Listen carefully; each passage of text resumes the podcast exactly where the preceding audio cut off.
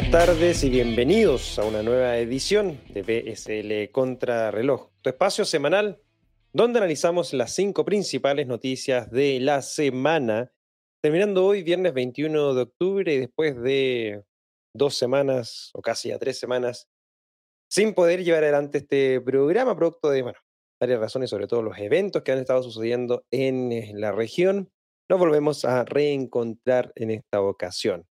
Para aquellos que no me conocen, mi nombre es Cristóbal Pereira, director de Blockchain Summit Latam. Y como todas las semanas o todos los episodios, me acompaña mi gran amigo Ezio Rojas, Social Media Manager para Latam de Parity Technologies y también organizador de la Caracas Blockchain Week. ¿Cómo estás, Ezio? ¿Qué tal? ¿Cómo han estado estas 13 semanas sin poder llevar adelante este programa? Bueno, Cristóbal, a pesar de que no nos vieron por aquí en pantalla, ciertamente, como tú mencionaste, fueron semanas muy ocupadas. Estuvo DEFCON por aquí, por la región. Estuvo Ether Santiago, que también eh, en medio de ese road to DEFCON causó mucho revuelo y bueno, ha estado y nos ha tenido muy ocupados. Como mencionas, también ha estado la Caracas Blockchain Week, que ya está a una vuelta de la esquina. Y ciertamente la región ha estado de lleno de actividades y, bueno, gracias a Dios hemos también sido protagonistas de todas esas actividades con trabajo y nos ha hecho estar aquí eh, ya con un pequeño retraso de dos semanas, pero igualmente estamos cumpliendo justamente con ustedes y seguimos para adelante con estas noticias que, de hecho, la, industria sigue moviéndose, no creen que porque no hay BCL contra reloj es porque no ha habido noticias, en realidad han habido bastantes y bueno, justamente hoy volvemos para analizar un poco lo más relevante en los últimos días.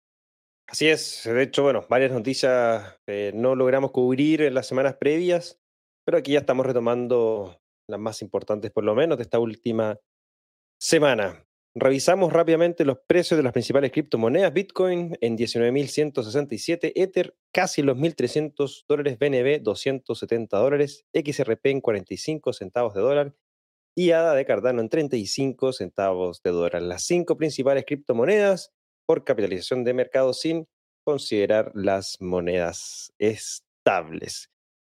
También saludamos a nuestro patrocinador que hace posible el desarrollo de este programa, así que damos un gran abrazo, obviamente, eh, a nuestros amigos de Local Cryptos. Así es, Cristóbal. Y es que si requieres cambiar Bitcoin por dólares, euros, pesos o bolívares, puedes usar Local Cryptos, el mercado peer-to-peer más seguro. Local Cryptos es una plataforma sin custodia, esto quiere decir que no requieres dejar tus llaves privadas en manos de nadie para poder cambiar tu Con más de 100.000 usuarios y más de 40 formas de pago diferentes, Local Cryptos es el mejor lugar para comprar y vender Bitcoin por moneda fiat. Te puedes registrar desde ya en Local Cryptos en el link que se encuentra en la descripción de este programa. Muy bueno Local Cryptos para que aquellos que quieran eh, transar directamente peer-to-peer pueden hacerlo. Ether, Bitcoin, Litecoin, Bitcoin Cash son algunas de las criptomonedas disponibles en esta plataforma P2P. También vamos a revisar cuáles fueron las últimas eh, noticias, los últimos titulares que revisamos en la última edición hace ya par de semanas atrás. Pero ¿qué fue lo último que tocamos, Ezio? estuvimos hablando de la entrada de Telefónica al ecosistema cripto con la inversión en Bit2Me, el exchange español. También estuvimos reseñando un poco el desplome del volumen del mercado de los NFTs, que ha bajado un 98% desde enero. Y reseñamos también la asociación entre Swift y Chainlink para crear un sistema interoperable de criptomonedas. Interesantes esas últimas noticias que cubrimos.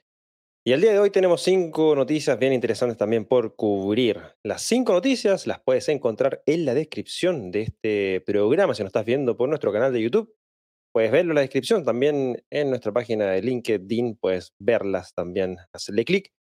Y por supuesto, revisar esas noticias y sacar tus propias conclusiones. Si ya estás en YouTube, déjanos tu like, suscríbete al canal para que no te pierdas en nuestra programación. Tampoco te pierdas, obviamente, de las entrevistas que hemos llevado adelante durante estas últimas semanas. Si nos estás escuchando en formato podcast, recuerda que estamos en Spotify, Apple Podcast, Google Podcast. Las dos primeras, Spotify y Apple Podcast, puedes catalogarnos con cinco estrellas para que así más personas puedan también escuchar nuestro contenido. Desde ya entonces le damos la más, bien, más cordial bienvenida a todos quienes nos están viendo tanto de formato en vivo como también formato on demand para iniciar entonces este programa con eh, la primera noticia de la semana y esta como siempre del ámbito local. Y es que Tron se convierte en la cadena de bloques nacional de Dominicana. Bueno, ¿qué significa esto? Que Tron ha hecho un gran avance en su cooperación con los estados soberanos, designada como la infraestructura blockchain nacional de Dominicana, con el respaldo para emitir Dominicana Coin. El 7 de octubre, el gobierno de Dominicana anunció en su sitio web oficial que había llegado a un acuerdo con Tron, designando el protocolo como su infraestructura blockchain nacional este acuerdo es, hasta la fecha, el nivel más alto de cooperación entre un Estado soberano y una plataforma de cadena de bloques. Un país insular en la región del Caribe, Dominicana, tiene una economía basada principalmente en la agricultura y el turismo. El auge de blockchain ha traído nuevas oportunidades para el desarrollo económico y social en esta región. Jamaica y Puerto Rico, entre otros países y regiones, están adoptando activamente las criptomonedas y la cadena de bloques para acelerar su crecimiento. El gobierno de Dominicana se ha comprometido a construir una economía más inclusiva y diversificada con la ayuda de las nuevas tecnologías, según Roosevelt Skerrit, el primer ministro del país. Ezio, ¿cómo ves este último movimiento de Tron? ¿Será un paso interesante, algo arriesgado? ¿Qué opinas tú al respecto? Bueno, Cristóbal, ciertamente Dominica es una isla del Caribe muy, muy pequeñita, de hecho es uno de los países menos poblados del mundo, pero no porque tiene mucha expansión y poca gente, en realidad es porque es bastante pequeño. Tiene aproximadamente unos 70.000 habitantes y tiene un PIB, un Producto Interno Bruto, inferior a los mil millones de dólares, específicamente 999 millones de dólares.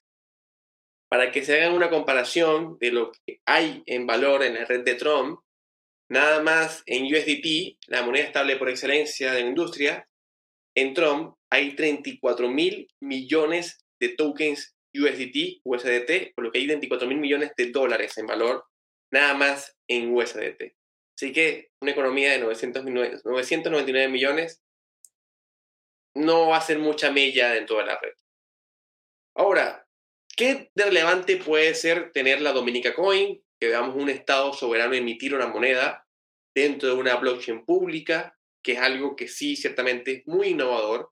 Estamos hablando de que eh, podríamos tener una Central Bank Digital Currency, la CBDC, que tanto se mencionan, pero con la figura de una blockchain pública, es algo muy interesante.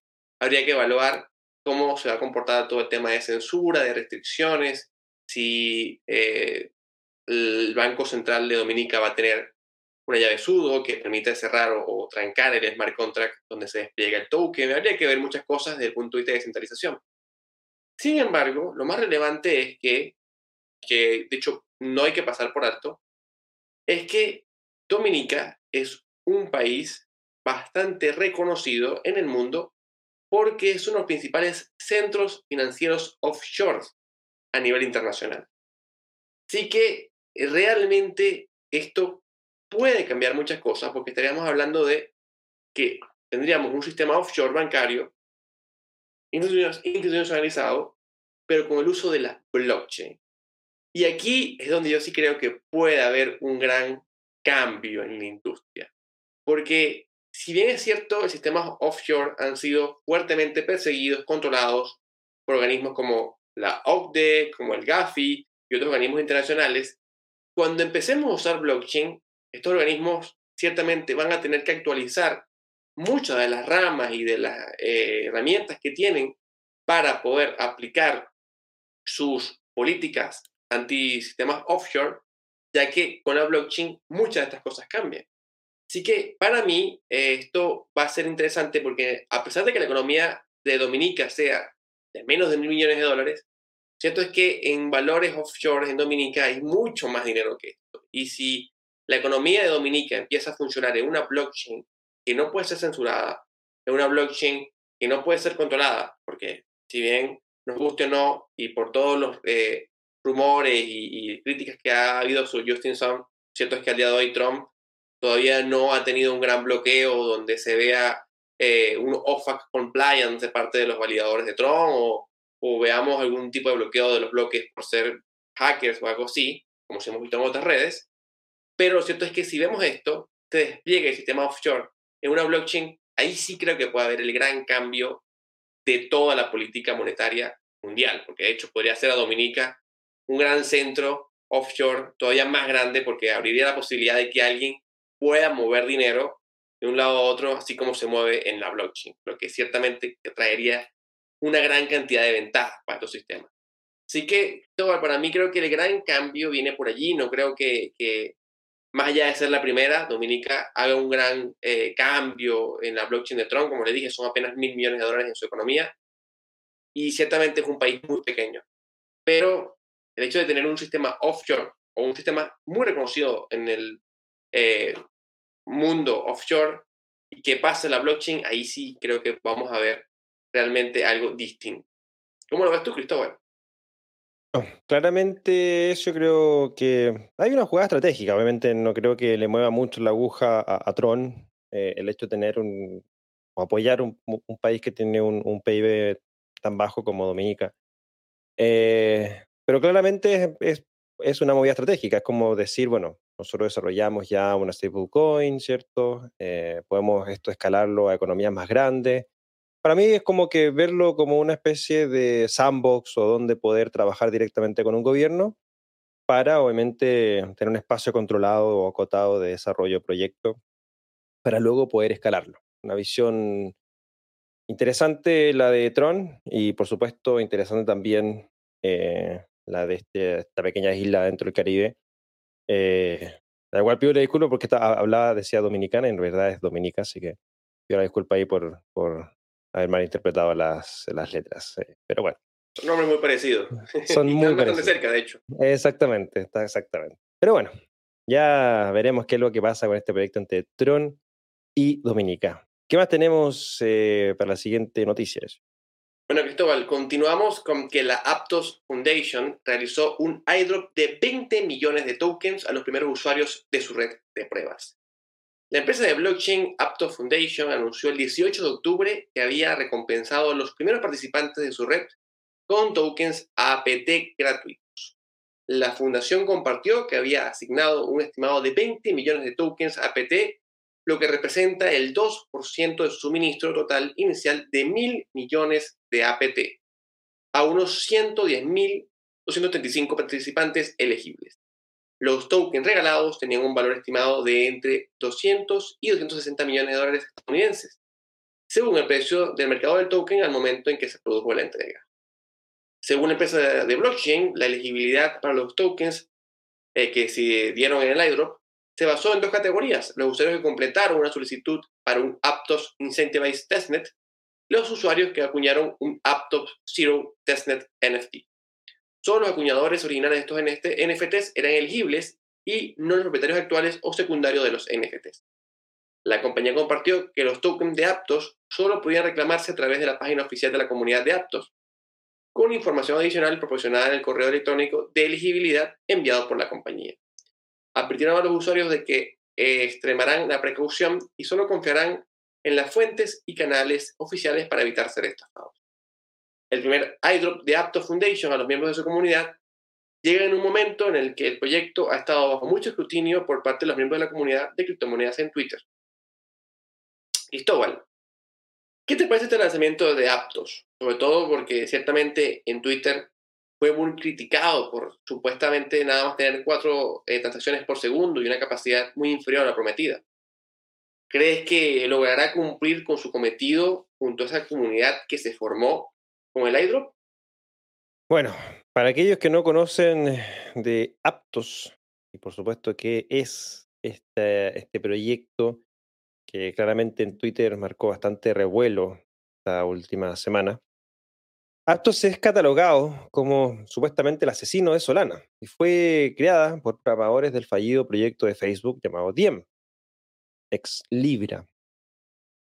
Aptos es muy nueva en la escena.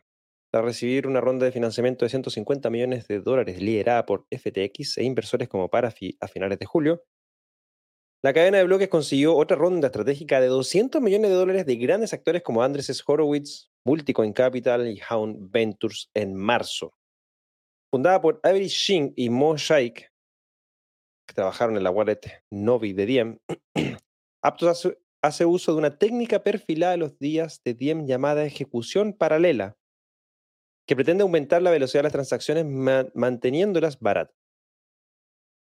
Sigue habiendo dudas sobre lo diferente que es Aptos de otras blockchains, sobre si la ejecución paralela funciona como se promete y sobre cómo la nueva blockchain puede reunir un ecosistema suficientemente grande de programadores dispuestos a aprender su lenguaje de programación relativamente desconocido llamado Move.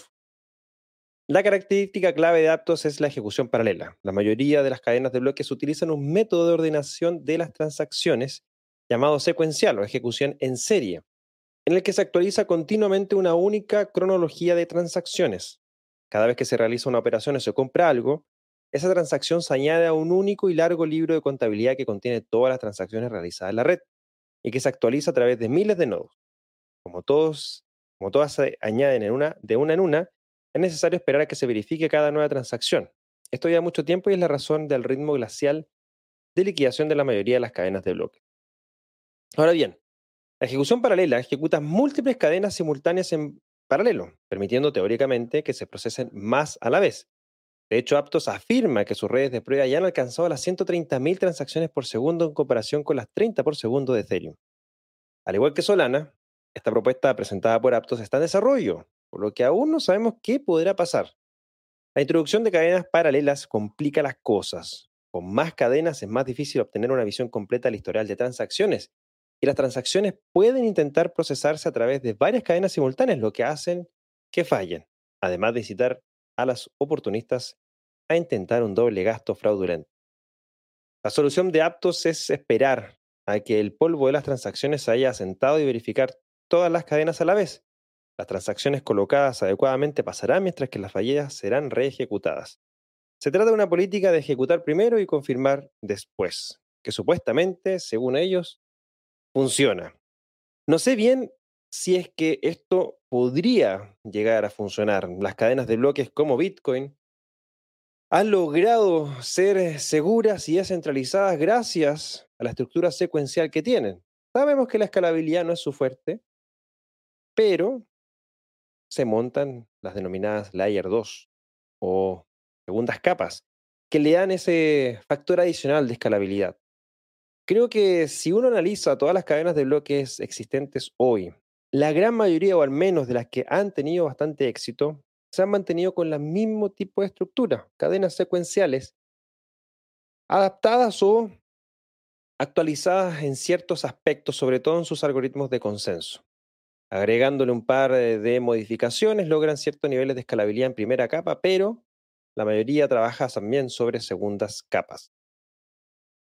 Se ha mostrado cómo la teoría o el proyecto de Solana, que es introducir algo diferente, Proof of History, le ha, bueno, complicado la vida, bajando el nivel de confianza con relación al resto de los proyectos o al resto de las cadenas de bloques. Ahora, que esto vaya a funcionar, bueno, la verdad es que toca ver para creer. Si grandes proyectos o grandes empresas como FTX, Andreessen Horowitz pusieron la cantidad de dinero que han puesto en este proyecto es porque algo viene, es porque algo funciona y porque claramente apuestan al futuro. Tocará esperar entonces, Ezio, que esto realmente funcione. Como bien tú lo dijiste, hasta ahora no se ha mostrado mucho avance o si efectivamente están llegando a las 130.000 transacciones por segundo en redes de prueba. Esperemos que lo logren, si no, será un fiasco y eso afectará, por supuesto, a todas las cadenas de bloques del ecosistema. ¿Qué opinas tú al respecto de esta nueva cadena de bloques? Bueno, Cristóbal, ciertamente sí levantó mucho polvo, muchas críticas con el tema de que tenía nada más cuatro o cinco transacciones por segundo. Y hay algo que también eh, me preocupa, que, que es justamente la repartición de tokens para la comunidad. Es decir, Aptos repartió apenas un 2% de los tokens para la comunidad. lo que lo hace un proyecto que es todavía a nivel de tokenización, a nivel de tokenomics, mejor dicho, se ve sumamente centralizado, con un fuerte control todavía de una gran cantidad de venture capital, porque justamente tiene una gran cantidad de respaldo de parte de venture capitals y no está dispersado en la comunidad. Así que habrá que esperar porque ciertamente eh, el hecho de no tener comunidad en un proyecto es algo grave y hay que ver si Aptos va a poder construirla más allá de repartir nada más un 2% de sus tokens. Sí, claramente eh, hay que analizar bien el tokenomics, como en todos los proyectos, eh, para, bueno, entender cómo va a funcionar. Pero es algo que yo, bueno, hasta esta semana me, enteré de esta cadena de bloques, producto, bueno, de lo que sucedió en Twitter. Así que tocará investigar un poquito más y ver qué encontramos de interesante en este proyecto. Continuamos ahora con la siguiente noticia. Y es que Interpol habría creado una unidad dedicada a la lucha contra los delitos relacionados con criptomonedas. Al parecer, la Organización Internacional de Policía Criminal, Interpol, está planeando reforzar su lucha contra los delitos relacionados con las criptomonedas mediante la creación de una división específica. La Interpol, la mayor organización policial mundial, ha creado un equipo especial en Singapur para ayudar a los gobiernos a luchar contra los delitos relacionados con los activos virtuales, según informó el 17 de octubre la agencia de noticias india Business Standard. Abro comillas, porque muy a menudo los organismos no están debidamente formados y equipados, cierro comillas, para hacer frente a los delitos relacionados con las criptomonedas en un principio, señaló el secretario general de Interpol, Jürgen Stock. Stock también señaló que la criptomoneda y la ciberdelincuencia serán los temas principales del orden del día de la Asamblea General de Interpol en la India. La noticia llega poco después de que Interpol emitiera en septiembre una alerta roja a las fuerzas del orden mundiales para la detención del cofundador de Terraform Labs, Dog Won. Los fiscales surcoreanos de Seúl pidieron previamente a Interpol que hiciera circular la alerta roja sobre Dog Won por los 195 países miembros de la agencia para encontrarlo tal tras el colapso del ecosistema Terra en mayo del 2022. Interpol ha estado trabajando para aprender más sobre las transacciones de criptomonedas e identificar la actividad criminal en la Darknet desde al menos el año 2015. Bueno, eso, ¿qué podría implicar esto? ¿Tú lo ves como algo que podríamos tomarlo como positivo o bien como algo negativo? Cristóbal, para mí, yo creo que esto es un fiel reflejo del avance que estamos teniendo como, como industria de las criptomonedas. Y además, una necesidad clara de los grandes organismos reguladores de trabajar para entender la industria. Hoy por hoy la industria todavía tiene un gran sesgo y una gran sombra encima donde no muchos lo entienden. De hecho, mencionaste a Dubon y justamente fíjate que el tema con Dubon todavía no está claro. Él mismo ha mencionado que lo que pasó con Luna, la caída de USD y la, todo el valor del token de Luna no fue algo eh, planificado ni fue un fraude, sino que fue algo propio del mercado. Pero realmente las autoridades no tienen la capacidad para poder entender esto. Es decir, cómo una autoridad, bien sea judicial, bien sea policial, de investigación, por ejemplo, cómo puede la Interpol, al momento de investigar esta situación, realmente evaluar si fue un estafador o no, o si fue un fallo de los algoritmos que mantenían el precio de UST y la emisión de la moneda de Luna. Es muy difícil si no hay realmente un experto. De hecho, creo que tener ya de por sí gente en la industria que pueda entender esto es un reto. No creo que haya más de 15, 20 personas en el ecosistema cripto y blockchain a nivel mundial que entiendan de forma plena qué pasó con la caída de Luna, porque todavía al sol de hoy no hay ni siquiera una gran claridad al respecto. Y de hecho, las grandes empresas de investigación forense han estado estableciendo algunas luces de algunos informes, pero que todavía ni siquiera se han tenido totalmente claros. Así que volviendo a ese punto original, Cristóbal, yo creo que esto va a seguir pasando. Mañana pasado podemos ver el colapso de otra criptomoneda, podríamos ver el colapso de una empresa vinculada con blockchain, podríamos ver más hackeos, podríamos ver una gran cantidad de cosas que las autoridades no tendrían ningún control estamos hablando de cada vez más valor vinculado con la industria. Recientemente vimos un hackeo bueno, ni siquiera fue un hackeo, fue un exploit a la Binance Smart Chain, donde algunos mencionaban que fueron de 600 millones de dólares, otros mencionaban que fueron 200 millones de dólares, y ni siquiera se sabe quiénes han sido las personas que estuvieron vinculadas con ese exploit. También hemos visto recientemente en las últimas semanas cómo se hackearon varios sistemas DeFi, algunos por valores pequeños de 9, 20, 100 millones de dólares, pero cierto es que hubieron hackeos, hubieron exploits que de hecho los propios vinculados dijeron ante la DAO de esos proyectos que iban a devolver el dinero siempre y cuando cumplieran con ciertos requisitos. Eso, si lo plasmamos dentro de un organismo legal entendible, sería algo como un secuestro de rehenes o un intercambio con un terrorista, pero el Interpol no tiene la capacidad para entender que es una DAO, como una persona interactúa con una DAO, como una DAO puede tomar decisiones de una cantidad de dinero bloqueada que se encuentra dentro de esos tokens. Es decir, son muchos elementos nuevos que las autoridades no están entendiendo.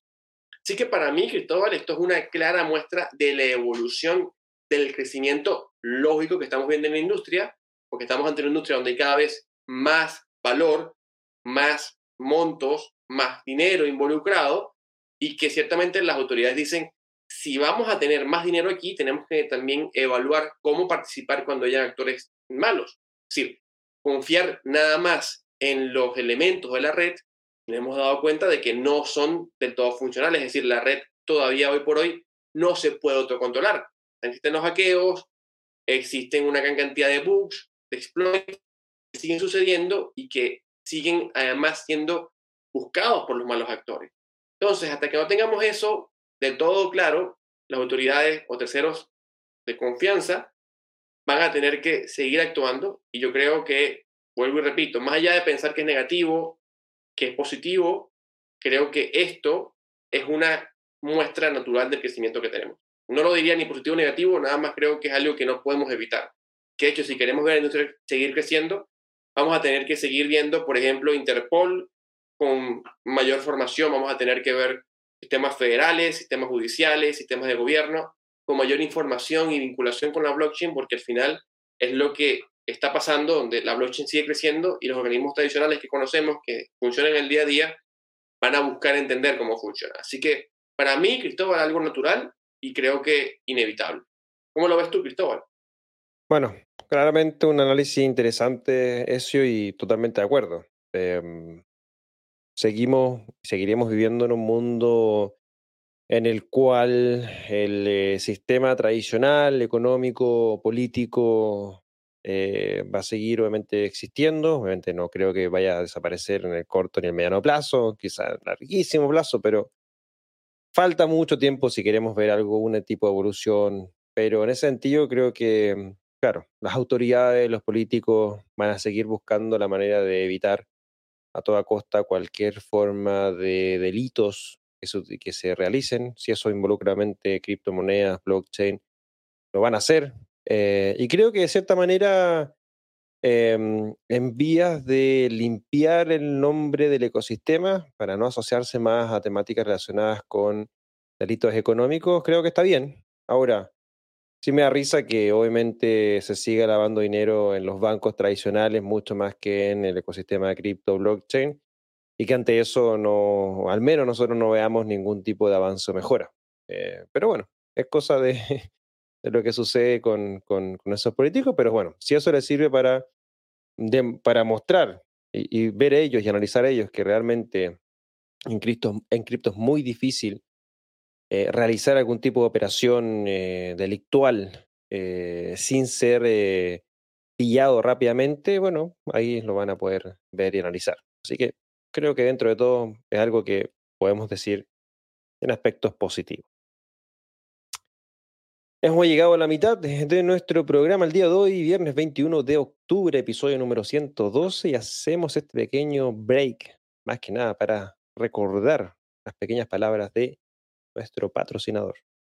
Así es, Cristóbal. Y es que si requieres cambiar Bitcoin por dólares, euros, pesos o bolívares, puedes usar Local Cryptos, el mercado peer-to-peer más seguro. Con más de 100.000 usuarios y más de 40 formas de pago diferentes, Local Cryptos es el mejor lugar para comprar y vender Bitcoin. te puedes registrar desde ya en Local Cryptos en el enlace que se encuentra en la descripción de este programa. También eh, recordarles que si nos estás viendo por nuestro canal de YouTube, puedes dejarnos tu like, suscribirte y así no perderte ninguno de nuestros programas. Si nos estás escuchando en diferido en formato podcast, en Spotify y Apple Podcast, bueno, déjanos cinco estrellitas para que así más personas puedan conocer nuestro contenido.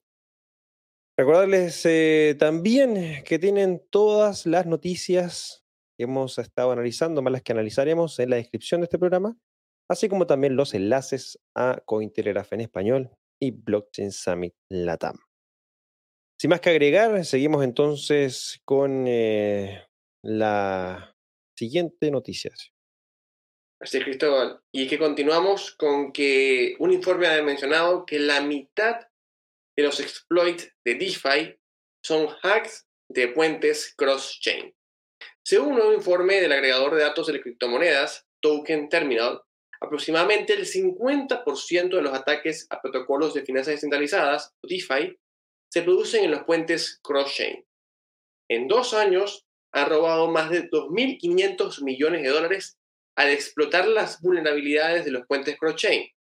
La mitad es enorme en comparación con otras violaciones de la seguridad, como los hacks de los préstamos DeFi o los exploits de los exchanges descentralizados en ese mismo periodo. Los puentes cross-chain que permiten a los usuarios portar activos digitales de una cadena a otra son conocidos por su capacidad para resolver los problemas de escalado de varias cadenas.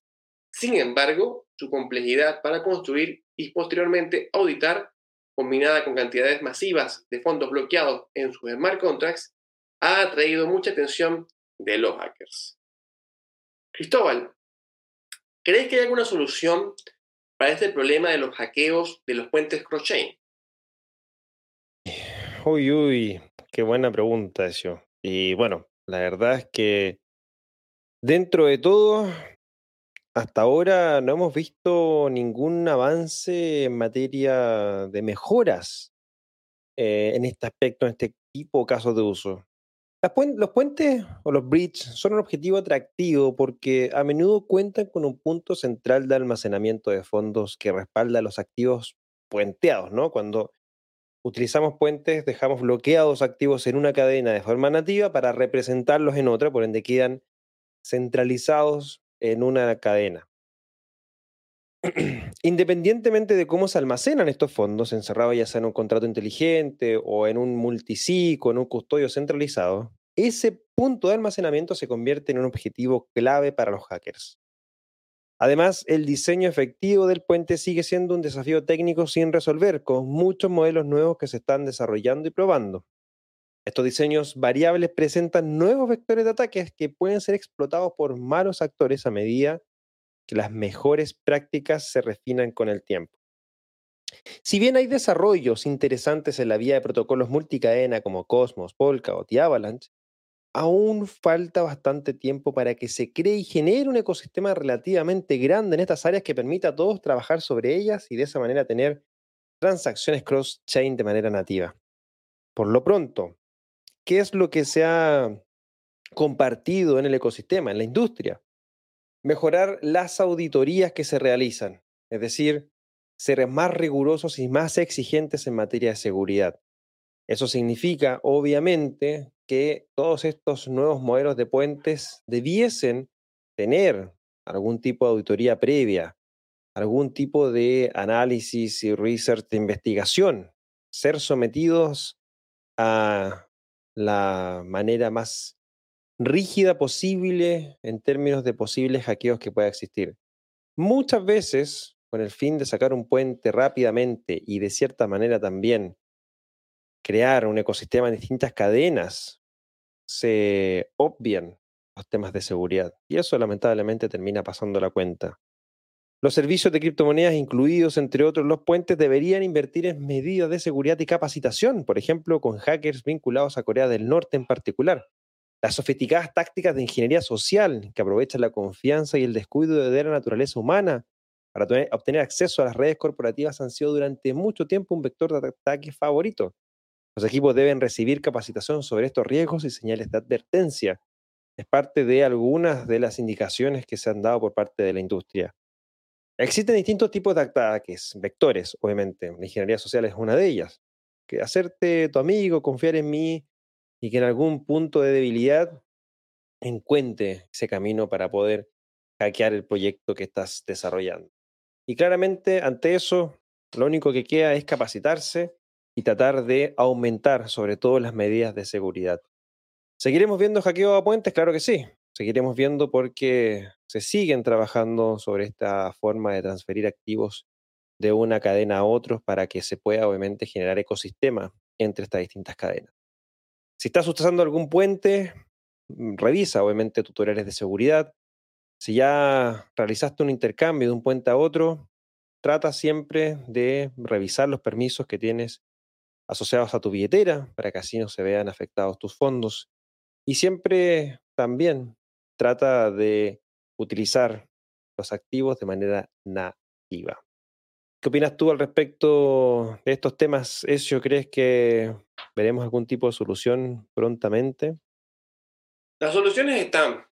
La cuestión es cómo hacer que se extiendan para que precisamente los hackeos no sigan sucediendo. El problema es que eh, hecho, hemos visto hackeos grandes, ciertamente, por ejemplo, el hackeo del puente ROM, del bridge ROM de Axie Infinity Ethereum, que fue por 600 millones de dólares, que allí justamente tiene una gran porción de la torta. Pero si te fijas, Cristóbal, muchos de los exploits son de puentes pequeños. Eh, es decir, 9 millones en un lado, 8 millones en uno, 15 millones en otro. Y el tema es que muchos de los bridge es que uno de los problemas es que justamente los bridge son muy complicados técnicamente hacerlos. Cuando son proyectos muy pequeños que no tienen los recursos para tener una gran cantidad de devs o equipos que puedan trabajar en ello, se hacen presas fáciles para poder ser atacados. Yo creo que los modelos que van a funcionar tienen que ser modelos donde puedan ser económicos, tener seguridad, una seguridad que blinde el protocolo, y que no sea algo muy limitado a grandes proyectos, sino que pueda ser, como dije, accesible para todos. Hay soluciones, mencionaste por ejemplo lo que viene siendo Polkadot, lo que viene siendo Cosmos, lo que viene, siendo, lo que viene haciendo Avalanche, con las subnets, eh, pues, Cosmos con, con IBC, Polkadot con las parachains y XCM, pero aún falta que tengamos una mayor ampliación de su uso para que justamente los hackers se encuentren con todas las dificultades que tienen estos protocolos y que no sigan siendo las piezas fáciles los bridges en Ethereum, en Solana, donde se han visto todos estos hackeos. Sí, de todas maneras es eh, interesante ese análisis final y hay solución, como decía, falta que se apliquen y eso toma tiempo montar todo este tipo de aplicaciones en estas soluciones que existen actualmente. Bueno, nos vamos a la última noticia de esta jornada y es que Mastercard recurre a Paxos para implementar el comercio de criptomonedas para los bancos. Mastercard anunció oficialmente el 17 de octubre un nuevo programa que permite a las instituciones financieras ofrecer a sus clientes capacidades y servicios de comercio de criptomonedas.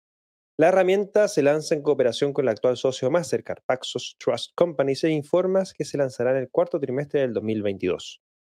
Al anunciar la noticia, Mastercard se refirió al índice de nuevos pagos de Mastercard de 2022, informando que el 29% de los encuestados a nivel mundial tiene criptomonedas como inversión. El jefe de estrategia de Paxos, Walter Hessert, también destacó la escala de la red global de instituciones financieras de Mastercard, según el Ejecutivo, la nueva herramienta proporcionará a los bancos y acreedores la forma más fiable de ofrecer criptoactivos seguros y fiables. La última iniciativa de Mastercard en materia de criptomonedas se produce en medio de la caída de la capitalización total del mercado en un 60% desde principios del año 2022. Ezio, ¿cómo crees que esto potenciará la adopción de criptomonedas de aquí en adelante en las esferas institucionales? A ver, Cristóbal, este es el tipo de noticias que me acuerdo leíamos hace un año y medio, dos años, en pleno bull market, y volvía todo el mundo loco. Es decir, para mí esta es una noticia muy, muy positiva para la adopción de criptomonedas. Yo creo que es más positiva que lo que veíamos, por ejemplo, con PayPal en su momento, que fue un gran catalizador y cuando se anunció fue una gran explosión de emociones por grandes actores. Más importante, Mastercard es más grande que PayPal. Estamos hablando además de una eh, función mucho más amplia que lo que ofreció PayPal en su momento. Y de hecho, me gusta mucho la visión que ha dicho Mastercard con este anuncio, porque justamente cuando se dio esta alianza entre Mastercard y Paxos, en la noticia se mencionó que John Lambert, el director digital de Mastercard, dijo que iba a ser muy miope pensar que un poco de cripto invierno iba a anunciar el final, el final de la industria. Y esto es muy relevante y muy interesante porque justamente vemos cómo se apuesta y se construye por el ecosistema en medio de un momento donde los precios no son los mejores, donde hay mucho desánimo, donde muchas empresas más bien criptos consolidadas se han bajado del barco o inclusive han cerrado sus puertas por default, por quiebra o por muchos otros elementos. Y aún así vemos a un grande, pero un gigante de las finanzas como Mastercard dar semejante espaldarazo e inclusión de las criptomonedas en su sistema. Para mí, esto es un gran empuje, no solo para los institucionales, para mí esto es un gran empuje para todo el público en general. Es abrir la posibilidad de que las personas puedan adquirir criptomonedas en pasos muy sencillos. Uno de los grandes problemas que teníamos hasta no hace mucho tiempo, y seguimos teniendo, podríamos decir, era el acceso de las personas normales, o mejor dicho, mainstream, para con la adopción de criptomonedas. Era muy difícil, sigue siendo muy difícil, tener que obligar a la persona a registrarse en un exchange, tener que darle todo el, el, paso del uso del exchange, que hoy por hoy ya son más sencillos, pero hace unos dos años, tres años era súper engorroso, súper shady los exchanges, los portales de los exchanges. Salvo Binance, que ha cambiado, se ha hecho mucho más amigable para el usuario, era bastante complicado poder entrar a un exchange. Luego confiar en ese exchange y poner tus datos bancarios o tus datos de tarjeta de crédito para poder comprar en los países desarrollados que tienen esto. Si no tienes que irte a mercados P2P en América Latina porque ningún sistema bancario o de tarjetas te permitía comprar cripto. Entonces, estas complejidades han estado allí y han puesto muchas trabas para muchas personas para poder entrar y comprar su primera vez una criptomoneda. Mastercard lo que yo veo que está haciendo es dar este primer paso de una forma mucho más sencilla. Ojo, sé que mucha gente va a pensar que esto va contra todas de las criptomonedas, que esto implica que las criptomonedas están poniendo un mercado financiero más que lo que ofrecían en su inicio, una propuesta de descentralización, de libertad. Pero lo cierto es que nadie puede llegar a entender estos conceptos si la primera vez no le das el primer paso. Si pones la complicación desde el principio de que alguien debe descargarse una wallet, que alguien debe meterse en un mercado P2P como por ejemplo y, comprar por primera vez su criptomoneda allí sin ningún tipo de sistema de confianza, con, sin calle C y que tienen que guardar las llaves privadas y hacer todo ese procedimiento, muy, muy poca gente va a comprar las criptomonedas. De hecho, podemos verlo en los márgenes de adopción, cómo la adopción ha aumentado en la medida que los sistemas se han simplificado. Entonces yo creo que esto, Cristóbal, es una simplificación para la adopción de criptomonedas, creo que es un gran paso y más allá de satanizar las criptomonedas por entrar en el mercado financiero, yo creo que le va a dar muchas más oportunidades a muchas personas de poder conocer y tener una primera probada de lo que es este ecosistema. ¿Cómo lo ves tú, Cristóbal? Sí, de todas maneras, concuerdo plenamente con, con el análisis y eso va a permitir, como ya lo hemos dicho reiteradas ocasiones que, bueno, más personas al menos vayan adentrándose y entendiendo lo de las criptomonedas y eso va a generar obviamente que mayor opción veamos eh, a nivel eh, global. Así que de todas maneras algo interesante y positivo.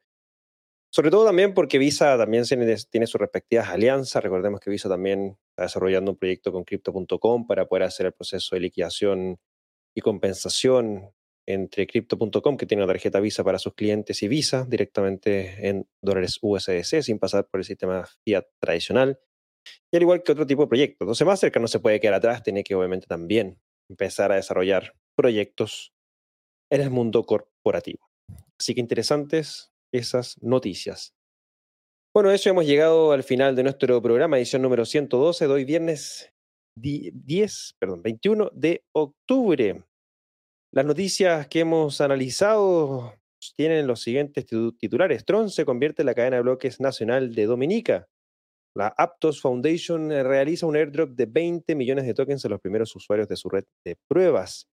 Interpol habría creado una unidad dedicada a la lucha contra los delitos relacionados con criptomonedas. El eh, informe, la mitad de los exploits de DeFi son hacks de puentes cross Chain y más cerca recurre a Paxos para implementar el comercio de criptomonedas para los bancos. ¿Qué opinas de las noticias que hemos eh, cubierto el día de hoy? Ciertamente una semana, yo creo que, como dije anteriormente, tuviéramos estas noticias hace unos dos años, nada más la de Mastercard nos tuviera todos eufóricos. Era muy similar a lo que veíamos hace unos dos años con plena efervescencia y, sentimiento purish, como dice aquí en la camisa, de, de, la emoción.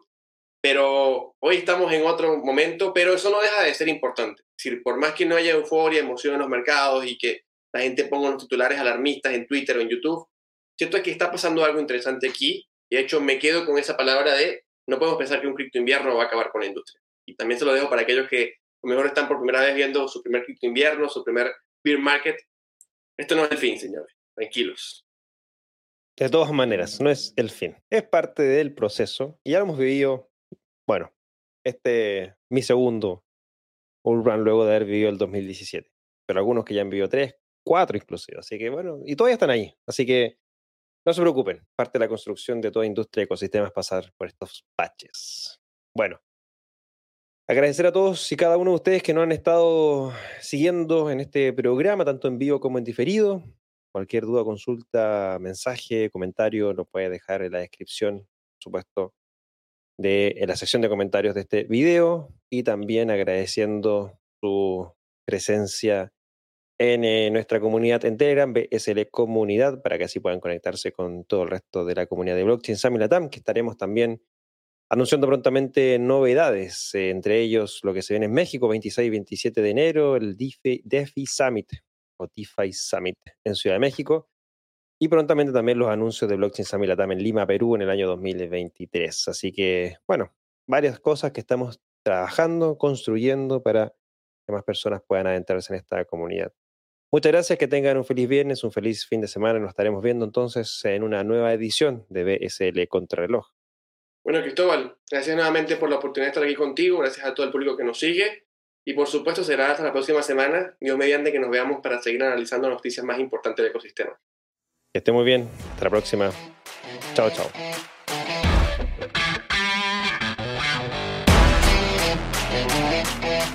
BSL Contrarreloj es una traducción de Latam Tech en conjunto con Cointelegraph en español. Las opiniones vertidas en este programa son de exclusiva responsabilidad de quienes las emiten y no representan necesariamente el pensamiento ni de Latam Tech ni de Cointelegraph. No entregamos recomendaciones de inversión, te invitamos a realizar tu propia investigación.